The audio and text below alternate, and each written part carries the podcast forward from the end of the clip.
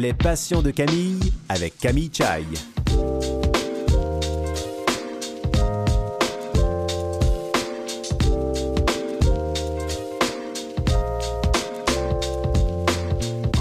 Mesdames et messieurs, bonjour, ici Camille Chai. J'espère que vous allez bien. Aujourd'hui, j'ai le plaisir de recevoir Mélodie Courtois, qui a été diagnostiquée euh, de l'ataxie de Fred Reich. C'est une maladie neuromusculaire héréditaire et dégénérative. Mélodie est diplômée en sexologie et elle vient partager avec nous son expérience pour défaire des préjugés sur la vie sexuelle des personnes handicapées.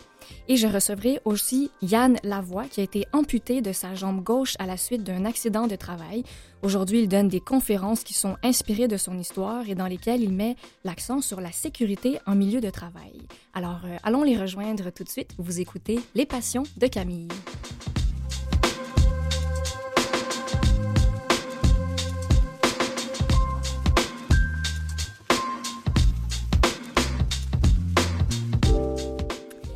Alors, je reçois ma première invitée, Mélodie Courtois. Elle a 36 ans. Elle habite à Drummondville elle est mariée depuis 8 ans. Bonjour, Mélodie. Bonjour, Camille. Comment vous allez? Euh, ça va très bien, merci. Ça nous fait plaisir de vous recevoir euh, à l'émission aujourd'hui. Bien, merci beaucoup de l'invitation. Mhm. Alors, avec vous, on va, on va découvrir. En fait, vous allez nous, nous parler de, votre vie et même de, certaines choses euh, plutôt personnelles, hein, puisqu'on parle aussi de, sexologie. Donc, euh, j'ai très hâte de vous entendre. Mais pour commencer, est-ce que vous pouvez nous parler de votre situation physique? Euh, oui, bien en fait, euh, moi, j'ai le taxi de Fribrage. Euh, je suis en fauteuil roulant depuis environ une vingtaine d'années. Je fonctionne en fauteuil roulant manuel, mais j'ai aussi la chance d'avoir un fauteuil roulant électrique, mais électrique motorisé, Mhm. euh, ce qui me permet une plus grande autonomie là, parce que j'ai pas de force dans les bras. D'accord. Euh, en fait, la maladie, ce que ça fait, c'est... Euh, ben là, j'arrive plus à marcher, mais c'est les nerfs, les muscles qui s'atrophient, qui s'atrophient, excusez. Euh, puis, euh, j'ai des, difficultés d'élocution. Euh, j'ai un manque de tonus. euh, j'ai très peu de dextérité et de coordination euh, pour les membres pour les membres supérieurs. Euh, puis ça occasionne euh, beaucoup d'autres problèmes de santé, disons, euh, pour les organes internes, disons-le comme ça. Mhm. Et ça, vous savez que vous avez euh, l'ataxie de Fred Reich depuis, euh, depuis quand même longtemps. Hein? Euh, oui, ben en fait, moi, mes, mes parents ont remarqué une difficulté à la marche quand j'avais environ 4 ans. Donc, ils m'ont envoyé voir des spécialistes. Puis, à 6 ans, j'ai passé une biopsie à Sherbrooke. Puis, euh, eux, ils m'ont analysé en air. Puis ils ont, ils ont dit c'est le Charcot-Marie-Tooth. Ah. Puis, euh, qui est une autre maladie euh, dégénérative. Euh, puis, euh, ils ont continué à analyser mon air. Puis, quand j'ai eu 13 ans, ils se sont rendus compte que, en fait, ce sont de diagnostic et c'était de Frédéric. Donc, euh, euh, j'ai- mon expérience avec les hôpitaux a commencé très jeune. Ah oui, on peut bien imaginer, oui, hein, par la force des choses. Et euh, est-ce que, sachant que c'est une maladie, bon, qui est, oui, neurodégénérative, mais qui est aussi héréditaire, euh, est-ce que vous connaissez vous-même quelqu'un dans, dans votre famille qui a la, la même situation que vous? Euh, non, pas du tout. En fait, euh, mes parents sont simplement porteurs du gène. OK. Donc, euh, puis, il y a moi. Mais je suis enfant unique. D'accord. Donc, ça s'est arrêté là, puis il n'y a personne d'autre que je connais dans ma famille. Mhm. Et à quel... euh, c'est- quand même... Je sais pas à quel point c'est délicat de, de, de, de parler de ça, mais à quel point la, la, votre situation, en fait, change? À quel, à quel rythme ou à quelle vitesse? Euh, techniquement, j'ai toujours eu l'évolution lente de la maladie. D'accord. Euh, c'est sûr que non plus je vieillis. Hmm. Puis, je suis pas si vieille que ça? Mais non, 36 ans, c'est pas vieux. Euh, oui, mais ça, mais plus, euh, plus le temps avance, et plus on voit que ça, ça prend de plus en plus de place. là. Mhm. Et comment, comment vous vivez avec ça? Euh, ben, je dirais que, ben, moi, en fait, quand j'ai eu 17 ans en secondaire 5, là, euh, je me suis, j'ai comme eu une prise de conscience. Puis, je me suis toujours dit que cette maladie-là m'empêcherait jamais d'avoir une, une belle vie. Mm. Puis, euh, ben, c'est toujours ça que j'ai en tête. Puis, euh, je fonce. Puis, je continue ma vie, là, comme... euh, tu sais, je pense, je pense pas au futur. Mhm. C'est c'est une force, hein? C'est, ça aide beaucoup de, de rester dans le présent euh, au lieu de se projeter, comme vous venez de le dire, trop dans le futur. Ben, en fait, mon mari et moi, c'est parce qu'on si on est conscient que j'ai, j'ai cette maladie-là, puis ça, on, on le voit tous les jours, c'est grand. Oui.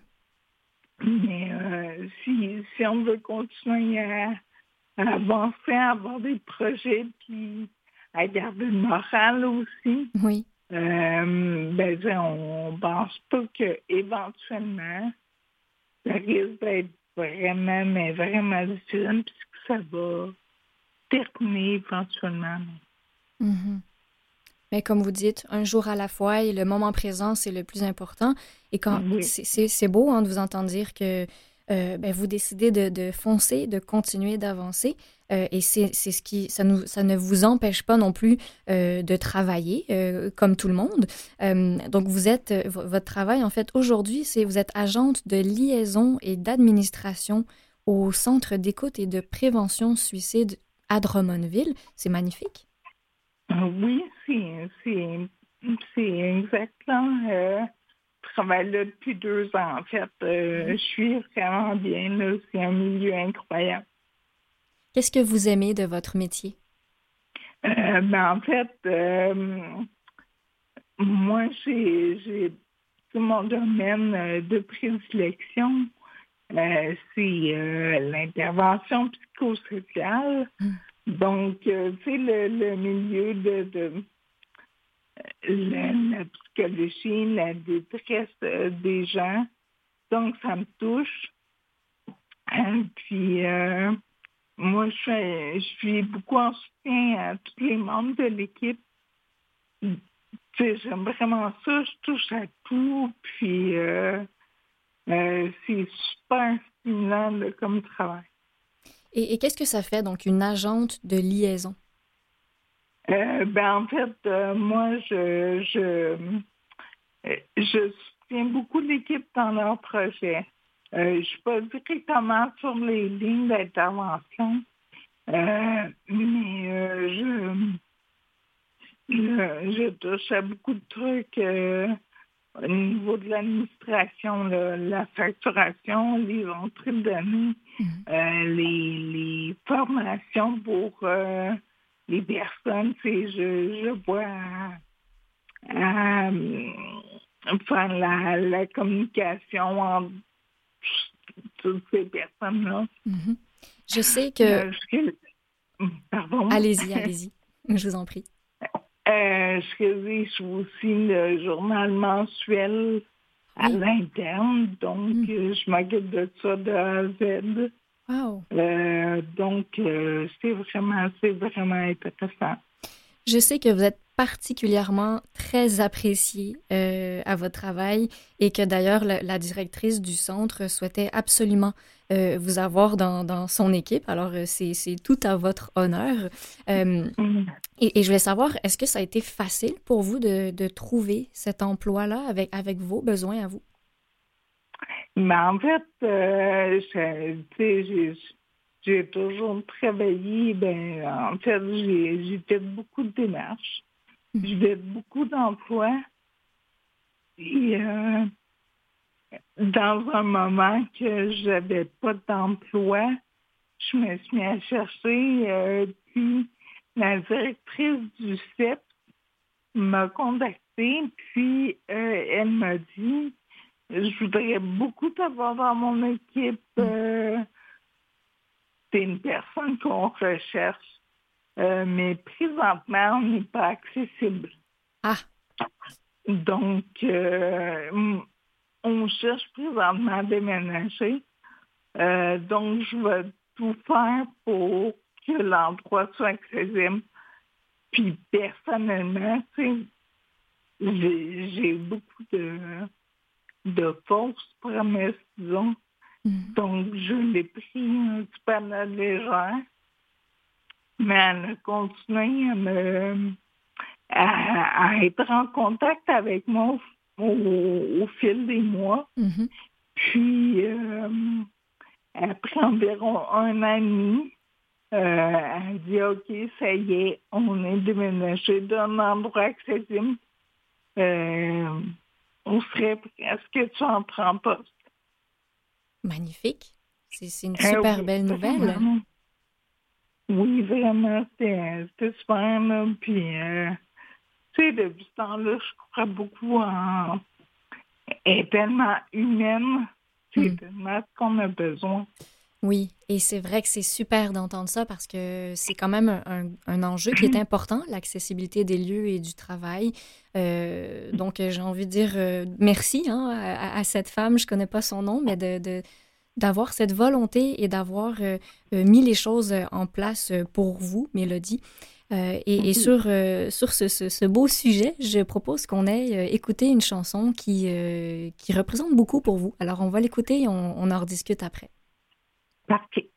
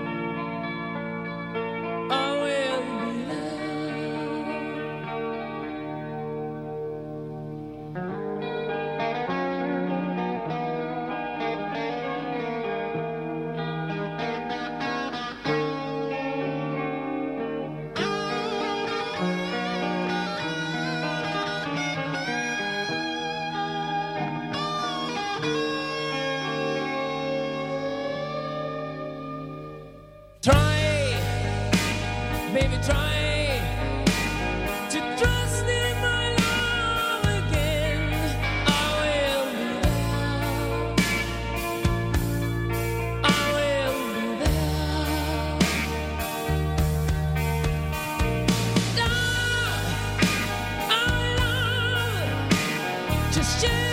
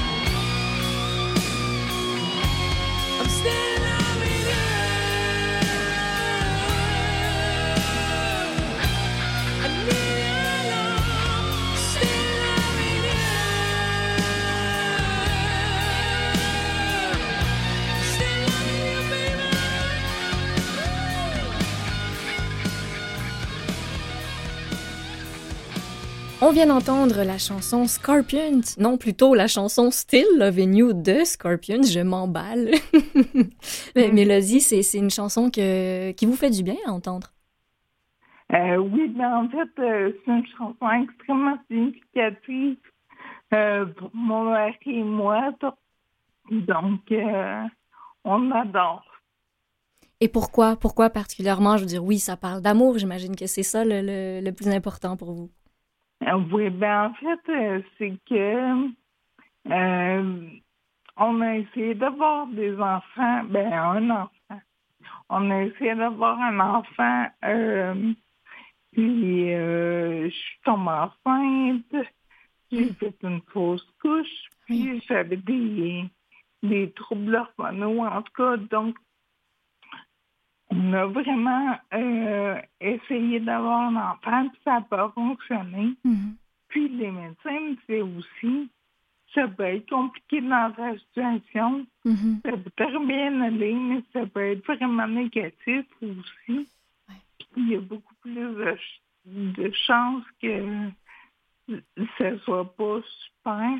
Mm-hmm. Donc, cette chanson-là, en fait, c'est la chanson qui jouait dans la dernière fin de la série Les Invincibles, la série québécoise. Oui. Les Invincibles. Puis à cette époque-là, on l'écoutait euh, en DVD. puis euh, ça serait parti avec la chanson Still Loving You. Puis euh, dans la scène finale, euh, c'est ben, je sais pas si vous l'avez écouté. Non, je l'ai pas écouté. Euh, en fait, c'est euh, des personnages principaux qui deviennent papa, mais sa, sa blonde, elle meurt durant l'accouchement. Ah Puis il s'en va avec le bébé dans ses bras. Hmm. Puis, euh, tu sais, en même temps, il perd ses amis. En tout cas, c'est un gros contexte. Oui. Mais on a tellement, mais tellement pleuré cette chanson-là. C'est comme, euh, c'est comme vraiment significatif pour nous autres. C'est, euh, c'est gros. Puis honnêtement, on n'est plus capable de réécouter euh, l'émission. Oui, c'est, trop pour vous. Oui. Mais oui. Ben avec votre explication, on comprend bien à quel point ben, la signification que ça a pour vous, c'est, touchant. J'imagine que c'est euh, c'est un deuil hein, que vous avez eu à vivre euh, les deux, de ne pas pouvoir avoir ben, d'enfant. Oui, oui, vraiment. Euh, on n'en voulait juste on n'en voulait pas, on n'en voulait pas 15, là.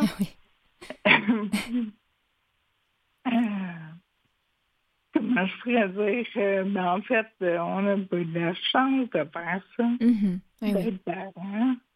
Euh, notre deuil est pas mal fait. Mais tu sais, il y a encore des moments, et moi, dans ma famille, euh, cousins-cousines, on a beaucoup de, de jeunes enfants, puis disons que mm. les voir toute la gang, les amis, puis tout. Mais ça vient me chercher, mais c'est euh, on est barré marraine de, de, de notre filleule, donc euh, ça, on aime bien ça, c'est bien. Oui, j'imagine. Ça ne nous empêche pas d'être heureux pour les autres. Mm-hmm. C'est un beau message et un bel exemple que vous nous montrez. Euh, et, et puisqu'on parle de votre euh, conjoint, ben, on le salue hein, parce que je suis pas mal certaine qu'il va évidemment écouter euh, l'émission. Puis parce qu'on n'a pas fini de parler de lui, entre guillemets, hein, si je peux dire ça, parce que Mélodie, vous avez un bac en sexologie. Qu'est-ce qui vous intéresse dans, dans ce, ce milieu? Eh bien, moi, en fait, la sexualité, elle m'a toujours grandement intéressée. Je parle pas juste de, de porno, là, on se comprend. Oui, oui. Mais moi, dès que j'étais petite, euh, si je pouvais écouter des émissions euh, éducatives, là, oui. hein, qui parlaient de la sexualité ou de quoi même, ça m'intéressait. Euh, l'ouverture des gens euh, face à, mettons, l'orientation sexuelle ou comment. Ça m'a toujours intéressé. Euh, quand j'ai étudié au cégep, euh, moi, j'étais en, art et lettres, théâtre. Mais j'ai pris un cours complémentaire en sexologie. Hmm. Puis j'ai comme eu, euh, j'ai comme pété des scores. Puis je me suis rendu compte que j'aimais vraiment ça. Wow. Puis il y avait un bac là-dedans, donc je me suis emmenée là-dedans. Magnifique. Et donc, est-ce que ce, ce, bac en sexologie a un impact direct sur euh, votre vie sexuelle? Est-ce que c'est un, plus? Euh, c'est ça que j'y ben, pense, c'est toujours là euh, un plus. Pas vraiment, parce que il n'y avait pas de, mettons, de contre les handicaps euh, et la sexualité. Mhm, mhm. Il n'y avait pas ça. Mais, euh, mais mon ouverture euh, face à la sexualité en général, de tout le monde, ça m'intéresse. Puis les relations de couple, puis tu sais, c'est de la c'est de la euh, c'est un peu de la psychologie aussi. Oui. Donc, euh, oui. Ah oui, complètement. Quel est, selon vous, le secret pour avoir une vie sexuelle et une vie de couple épanouie? Mmh. la communication. Oui. Ça, euh, c'est, un grand plus, mais c'est pas juste en sexualité, c'est dans toute relation. Euh, mais euh, le sexe, la, la, la, communication, c'est important. Oui. Puisque le, le voyons, je la faire mettre un doigt dessus. Euh, c'est important de dire ce qu'on aime ou ce qu'on n'aime pas. Oui. Je veux que l'autre ne peut pas nécessairement tout devenir. Mm-hmm, effectivement. Et, et qu'est-ce que. Parce que vous, vous êtes là aussi pour. Euh, en fait, ce qui vous tient à cœur, c'est de démystifier les tabous en lien sur la sexualité et le handicap. Quels sont les, les, les tabous, en fait, euh, ou les questions qu'on vous pose le plus souvent? Ben, il y en a beaucoup qui pensent que parce que tu es handicapé, ben, de vie sexuelle. Effectivement, on l'entend très euh, souvent. Mais c'est ça, mais c'est complètement faux. Euh, je veux dire, une personne handicapée est une personne à part entière euh, qui a des besoins, qui a des désirs, comme n'importe quelle personne qui, qui. Là. Oui. Puis c'est pareil pour les personnes handicapées intellectuelles ou qui ont des problèmes de santé mentale. C'est pareil, c'est pas, euh, pas parce qu'on vit avec un problème de santé que tout le reste est effacé pour autant. Mm-hmm. Effectivement. C'est très, très simplement dit, mais c'est tout simplement vrai aussi. Oui. Et, euh, je veux absolument qu'on parle aussi de une de vos passions, parce que vous avez plusieurs passions. Euh, mais évidemment, vous êtes une grande voyageuse. Euh, mm. Et on ne peut pas s'empêcher de parler de, de, Disney, de Walt Disney. vous y êtes allé à plusieurs reprises. Oui, mais en fait, mais là, j'y ai quatre fois. Puis mon cinquième voyage est réservé pour dans quelques mois. Ah, génial! C'est une bonne nouvelle, ça. Oui, je suis vraiment, je suis vraiment passionnée de Disney. Hein. Puis, euh, ben, ça a toujours, toujours été de mon rêve quand j'étais petite. Puis malheureusement, mes parents ne jamais pu m'amener. Mm. Mais quand mon, mon chum et moi, on s'est mariés, on a décidé de faire un voyage de noces. Puis mon chum il a dit euh, ben, qu'à faire un voyage, mm. euh, pourquoi pas faire ton rêve? Mm. Fait que euh, j'ai dit Ah ben, ben super. C'était ouvert à ça.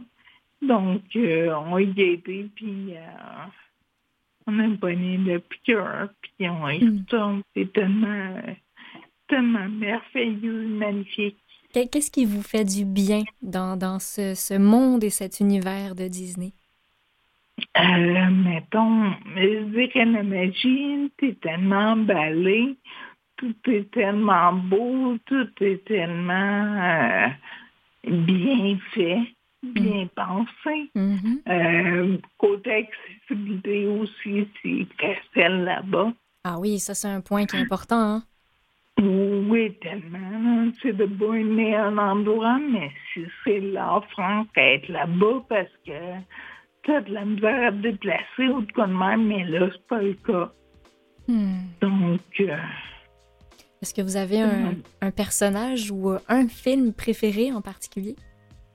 Ben, disons que. c'est dur, hein? oui, c'est vraiment difficile. Mais donc, ma princesse préférée, c'est Ariel. Ah oui. Oui, la petite sirène, celle qui voulait, celle qui voulait tellement marcher. Mm-hmm. euh, je pense que c'est euh, représentatif de votre condition, oui, oui, exactement. Et je pense que ça parle à beaucoup de personnes. C'est déjà tout le temps qu'on a, Mélodie Courtois, mais c'est un réel plaisir de vous avoir rencontré aujourd'hui et je vous souhaite encore euh, bien du plaisir et beaucoup de projets dans votre vie. Bien, merci beaucoup. Et restez avec nous parce qu'après la pause, je reçois mon deuxième invité, Yann Lavoie.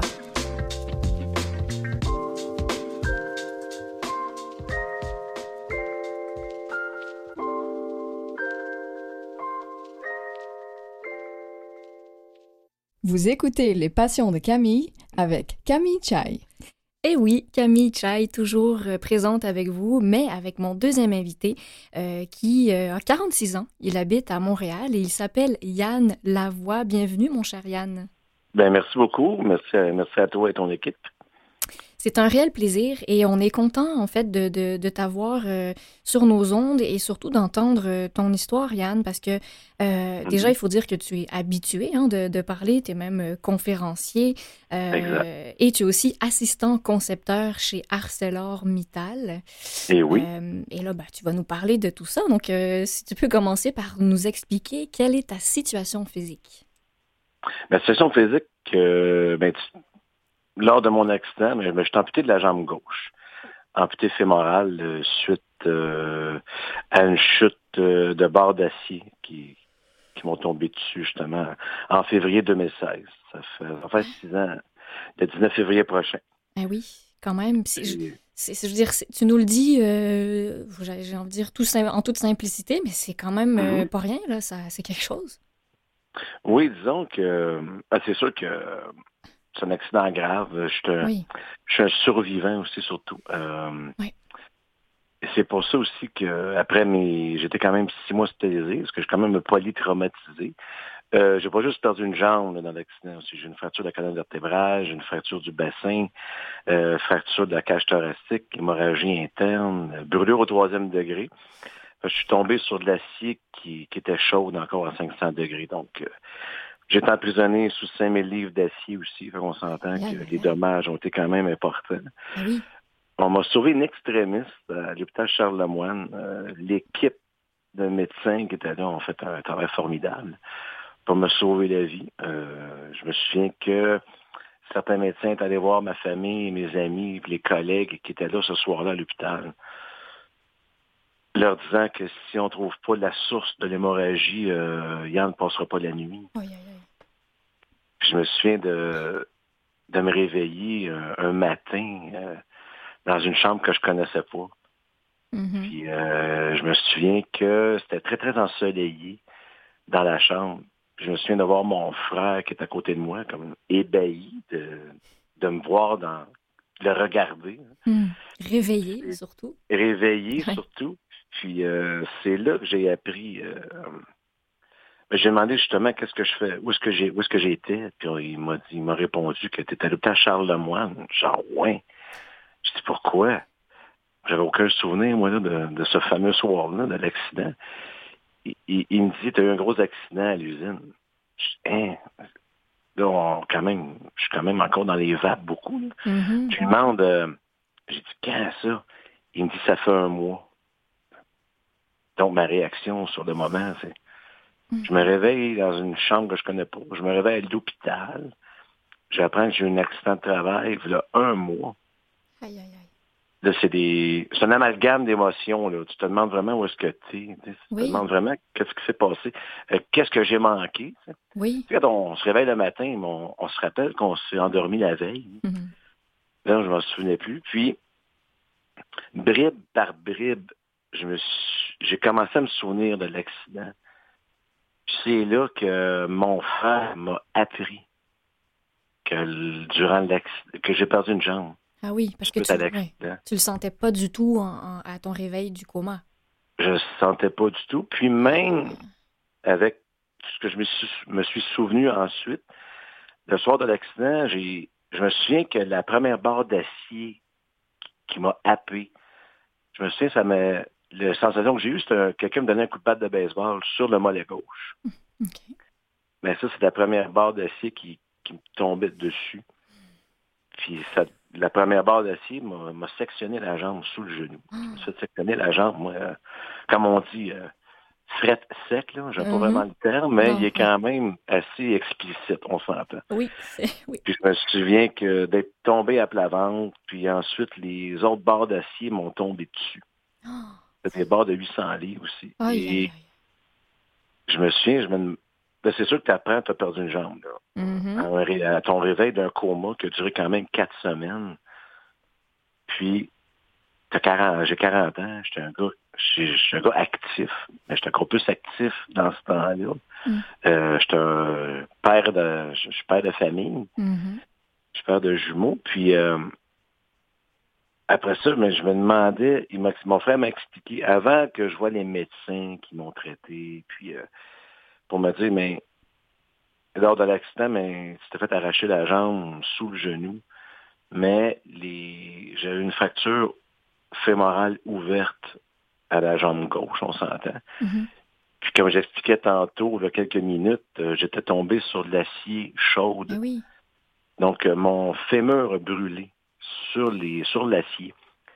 Donc, Dr. Mac, l'orthopédiste qui était là, qui m'a qui a fait des miracles quand même, n'a pas eu le choix de m'amputer euh, à la mi-cuisse hmm. à cause que mon, mon fémur était, je peux dire, il était pas, était plus fonctionnel. Donc, tu apprends ça quand même, puis on s'entend, euh, Camille, j'ai rencontré, on a rencontré beaucoup de gens, nous, dans notre situation. Mm-hmm.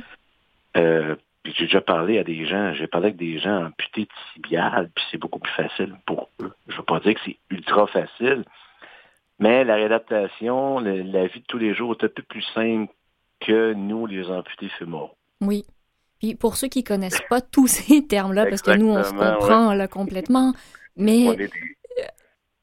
Oh, c'est ça, comme on dit, on peut dire on est des, des, des frères de, de sang ou de métal.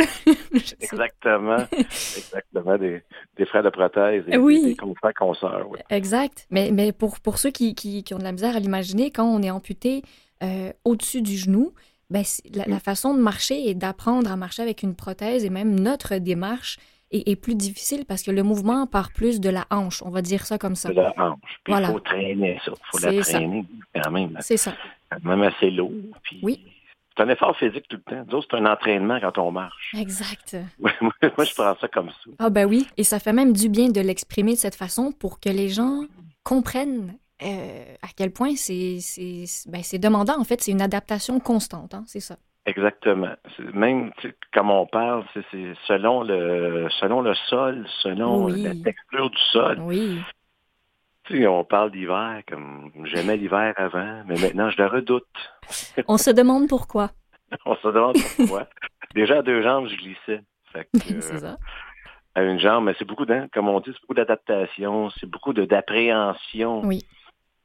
Quand les saisons, les saisons moins de fun arrivent. Mm-hmm. Donc, on aime ça, nous, marcher sur l'asphalte et le gazon. Exactement. Ça, il n'y a pas de secret pour personne. Mais d'ailleurs, comment tu te débrouilles? Est-ce que tu as développé des, des trucs pour être un peu plus stable quand il y a de la glace ou... Euh? Oui, tu vois, c'est... Euh, moi, je me rappelle mon premier hiver euh, en tant que, que nouvel, nouveau amputé. Mm-hmm. mon premier hiver, j'ai resté vraiment... J'ai été beaucoup plus casanier. Hmm. Euh, j'étais moins à l'aise aussi avec la marche prothétique, on s'entend.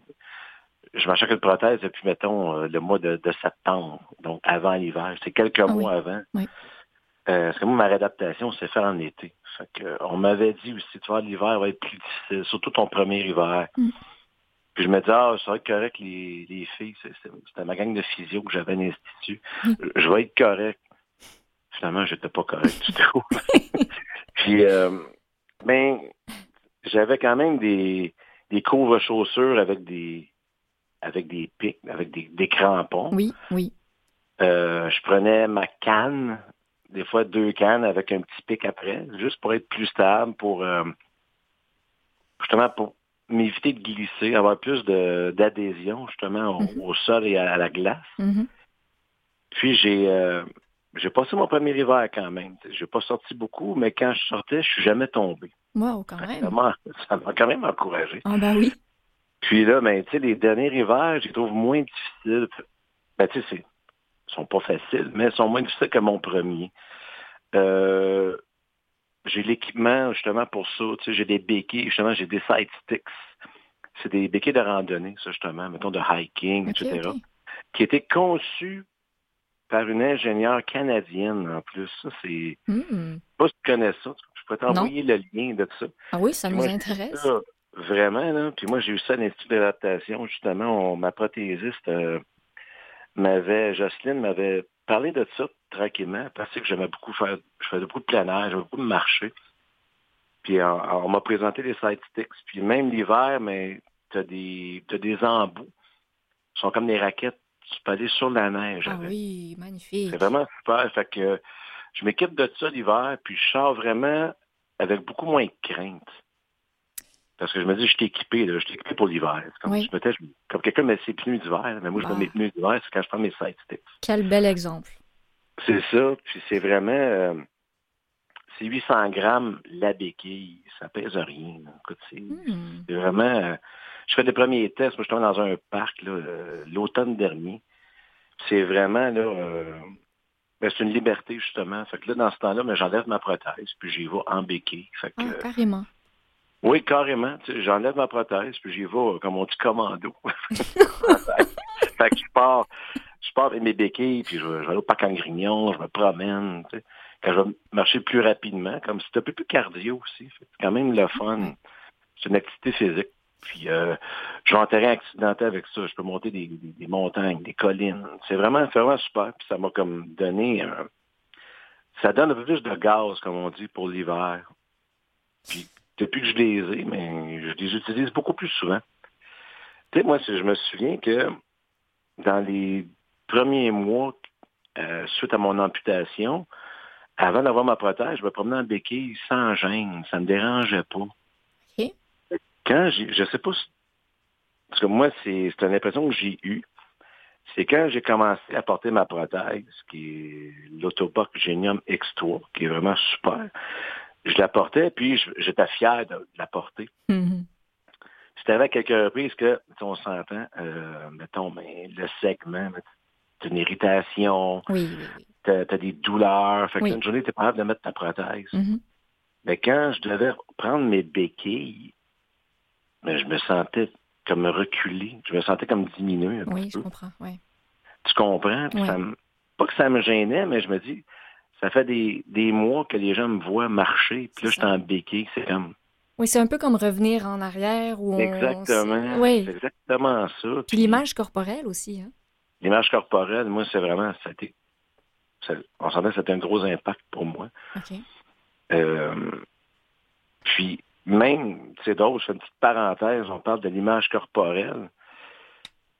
Moi, ça m'a ça m'a beaucoup joué, ça m'a beaucoup joué dans la tête, ça, justement. Euh, tu sais, moi, j'étais, moi, je peux dire, j'étais le père fort, j'étais le, mm-hmm. gars chanteur dans un band métal, j'étais frontman. Mm-hmm, puis, mm-hmm. comment je peux dire, quand, euh, quand j'ai subi ça, quand j'ai vu ma nouvelle image, moi, écoute, j'étais très bien entouré, j'ai des super amis, j'ai la famille qu'on m'a dit, euh, mais non, Yann, ça te donne du swag, ta prothèse. On essayait de... Puis c'est d'autres, je le prenais comme un compliment, mais en dedans de moi, je vois, je suis plus pas en tout le même gars qu'avant. Mm. Puis ça, ça, ça a été longtemps euh, une, grosse clôture à monter. C'est vraiment ah ça. Puis à un moment donné, excuse-moi, vas-y. Non, mais j'allais dire, j'aime ton, ton image de c'est ça, c'est des obstacles et des, des, des expériences, des montagnes euh, à, gravir. Euh, ouais. Celle-là, l'image corporelle, c'était une grande clôture là, avec de la barbelée au bout. Oh là là, d'accord. C'était ça, moi. Puis, à un moment donné, je me suis dit, tu sais, avec mes encouragements de mes amis, de mes proches, puis ils m'ont dit, non, Yann, c'est justement, on m'a dit, ben non, c'est écoute la prothèse, ça te donne euh, une image de gars fort, un mm. gars survivant, puis eh oui.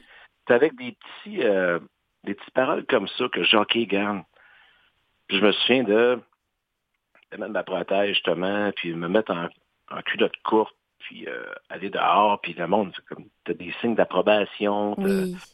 Jockey, là, c'est, cette étape-là, je l'avais franchi, tu sais, j'ai comme, j'étais allé over the fence, comme on dit.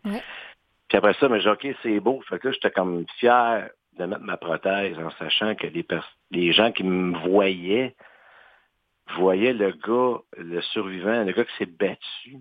Hmm. Je, me suis, je me suis même, je me suis comme mis ça dans la tête, puis ça m'a fait du bien. Puis après ça, ben, on parle aussi, euh, comme on dit, je suis devenu conférencier aussi. Puis, ah oui, ben, et, justement, je, t'arrête Yann parce que euh, je veux absolument que, tu nous gardes toute cette belle information-là, mais je propose qu'on ait fait une petite pause musicale parce que tu parles toi-même de belles paroles et des choses qui fait du bien à entendre. Ben, allons écouter une chanson que tu as toi-même choisie. On se retrouve euh, tout de suite après.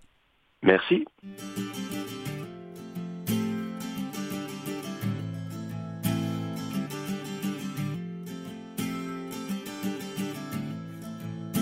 Drawing sad and much spite under the blind.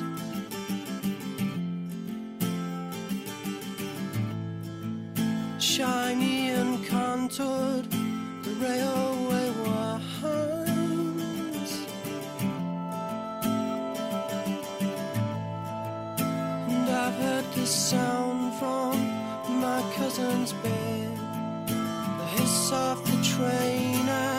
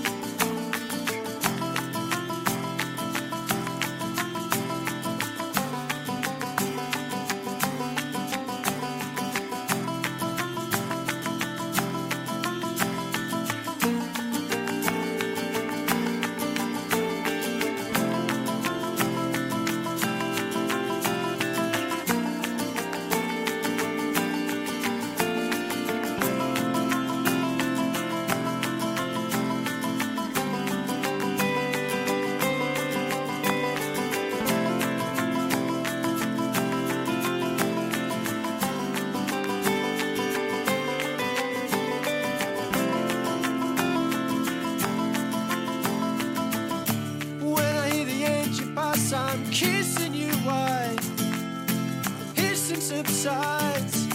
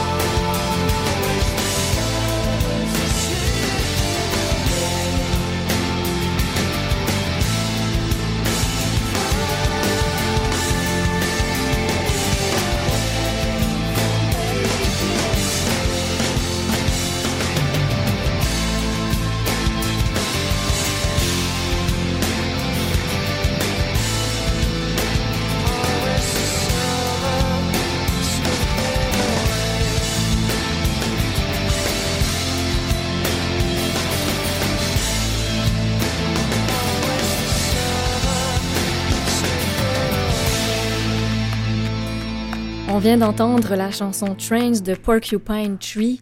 Yann, euh, est-ce que c'est une chanson qui euh, t'a aidé à devenir le combattant que tu es aujourd'hui? Tu vois, c'est fun, tu poses la question. Euh, quand je suis arrivé à l'Institut de réadaptation en mai 2019, trois mois après l'accident, ça faisait longtemps que j'avais écouté de la musique. Puis quand je suis arrivé justement à l'Institut de réadaptation, mais il y avait le Wi-Fi, puis ça, je me suis inscrit sur des plateformes comme Spotify, Tidal, puis mm. j'ai dit, ah, écoute, je vais écouter An Absentia de Porcupine Tree, puis La Train, c'est une de mes tunes préférées à vie. Puis cet album-là m'a suivi tout le long de ma réadaptation. C'était mon album que j'ai épluché, que je l'ai bu, comme on dit, là, euh, à tous les soirs, quand j'avais dans ma chambre, après après ma journée de traitement, là, on s'entend que j'étais épuisé. Mm-hmm, mm-hmm. Puis là, je me couchais dans mon lit, puis je mettais mes écouteurs, puis je partais cet album-là. C'est un album fort pour moi. C'est un album qui m'a aidé à passer à travers ces mois-là à l'Institut de l'adaptation. Ils m'ont, tu sais, Steven Wilson et sa gang m'ont fait du bien. Puis quand j'entends cet album-là, puis quand j'entends Trains, mais je trouve que c'est une tune qui me rappelle l'été 2019. L'été où ma vie a changé, où j'ai recommencé à marcher. Mm-hmm. Mm-hmm. Autant que c'était un été sombre, mais ça a été un été lumineux aussi à cause que j'ai marché pour la première fois en juillet 2019. Ah, puis cet album-là, cette tune-là surtout, là, c'est est ancré en moi. Puis c'est dans mon top 5 à vie, je pense, cet album-là. Puis je dis, mettons, c'est niaiseux, mais à mes funérailles un jour, je veux que Train, juste pour dire que j'ai tellement écouté cet album-là. Oui, elle est en toi, quoi. Elle est en moi, elle, est très, très, elle est ancrée, elle est tatouée partout. Ben, en, espérant que ce message soit euh, entendu et, perdure, mais non, pas trop vite, dans très, très, très, très longtemps. dans très, très longtemps, j'espère. Mais tu sais, Yann, que on, dit souvent que la, force chez un être humain, c'est de euh, autant être capable de, vivre les émotions dans, comme tu viens de le nommer, autant la noirceur que la lumière. Euh, j'imagine que tu, en fait, c'est tout ce que tu as vécu, ton accident, comme on dit, qui est quand même un accident grave, où euh, mhm. le mot survivant euh, prend toute son, sa signification. Euh, on parlait juste avant la pause que tu es évidemment conférencier. Mhm. Qu'est-ce que tu qu'est-ce que as envie de partager et de donner à, ton, ton, public et ton auditoire quand tu donnes tes conférences? Tu vois, ça c'est... je fais des conférences en santé sécurité au travail. Ben je fais vraiment je fais des entreprises à travers le Québec. Euh, je fais des écoles aussi, je fais des, des cégeps, euh, des écoles de métier. Hmm. Euh, sur, j'essaie de sensibiliser les, travailleurs, les travailleuses, les étudiants, étudiantes sur les dangers des accidents de travail. Mm-hmm. Et comment? Sur les séquelles qu'un accident de travail peut donner, eh peut laisser à, à, la personne accidentée, à la personne elle-même, mais à son entourage aussi. Mm-hmm. Mm-hmm. C'est pas, sais, un accidenté de travail, c'est pas seulement lui qui est atteint. C'est ses proches, c'est sa famille, c'est ses amis. Euh, ça donne un, énorme impact autour de lui, autour de la personne. Parce que c'est un choc. C'est un choc pour tout le monde. Moi, c'est même mes collègues de travail chez ArcelorMittal Longueuil ont été vraiment euh, ont été vraiment, euh, moi je peux dire, touchés par ça. Il y a eu un gros impact. Mm-hmm. Puis même l'ambiance, moi je n'étais pas là. Je suis parti trois ans et demi. Mm J'étais pas là, moi, les, jours, les semaines, les mois qui ont suivi l'accident, mais ah l'atmosphère était vraiment morne. Il y avait beaucoup plus de friction. C'était. Ça s'était jamais arrivé un accident grave comme ça. Oui. À, à, mon lieu de travail. C'était mm-hmm. jamais arrivé. Puis moi, mais c'est ça que j'essaie de, de, de, livrer comme message. Souvent, nous, on, chez ArcelorMittal, c'est une entreprise internationale. Il y a des usines partout, il y a des mines partout à travers le monde. Puis on recevait souvent les, les, les, rapports d'accidents mortels, mais à travers le monde, dans, chez ArcelorMittal. Puis on dit, ah ben, c'est arrivé au Kazakhstan, euh, c'est arrivé en Inde, mm-hmm. c'est arrivé dans des pays un, peu moins développés qu'on parle, que ben, c'est sûr qu'il y a sûrement moins de on pense que ça arrive plus ailleurs, quoi, plus loin. Exactement, exactement ça. Puis même moi, je me souvenais, tu sais, bon, mais écoute, au Kazakhstan, c'est sûr que les, les, procédures, la culture SST est peut-être inexistante. Oui, oui. Puis, whoop, quelques semaines après, mais moi, je me fais quasiment tuer ah. dans l'entrepôt chez ArcelorMittal Longueuil, là, on s'entend, ça arrive sud de Montréal. Donc, on s'entend que la vision des accidents un accident de travail peut arriver partout. Mm-hmm. Elle peut arriver, comme je dis, moi, je, raconte dans, la conférence, je raconte le soir de l'accident, je raconte tout, là, mm-hmm. avec tous les détails. Mais pas, pas tous les détails, on s'entend, j'en garde pour moi. Mais la seconde qui va changer ta vie, sais, des fois, une seconde va changer ta vie. Des fois, tu tiens de gagner 20 euh, millions à l'auto. Ça change ta vie. C'est vrai. Il suffit de ben, peu. C'est ça. Une seconde, mais aussi en une seconde, tu peux te faire écraser par 5000 livres d'acier. Oui. C'est puissant. Avec une autre seconde qui change ta vie. C'est puissant, hein, Yann, ton, ton, message et ton vécu. Puis là, tu me parles de secondes, mais il nous reste quelques secondes seulement à l'entrevue aussi. je sais, c'est trop courant à chaque fois. Ça va trop vite. Mais oui, je sais. Mais euh, Yann, euh, je, je, te, je, te, coupe un peu dans, dans, ton élan et je suis sûre qu'on voilà, on a envie d'en savoir plus. Mais la bonne nouvelle, c'est que justement, tu donnes des conférences. Donc, j'imagine que les personnes peuvent trouver euh, tous les détails sur toi euh, sur Internet. Merci infiniment de nous avoir euh, partagé ton, ta, ta, magnifique, au final, ta magnifique expérience. Ah, c'est gentil, vraiment. ça fait du bien d'en parler aussi avec partager ça à la radio avec un autre auditoire. Ben, C'était un réel plaisir. Et j'ai envie de remercier aussi euh, ben, tout mon public. Hein. Merci d'avoir été avec nous aujourd'hui. Merci à ma merveilleuse équipe de radio, Mathieu, Mathieu Tessier à la mise en onde, Claire Guérin, ma recherchiste, Jean-Sébastien La Liberté à l'habillage sonore. Vous pouvez toujours nous retrouver sur Internet. Et d'ici là, je vous souhaite euh, ben, une bonne journée et je vous dis à la semaine prochaine.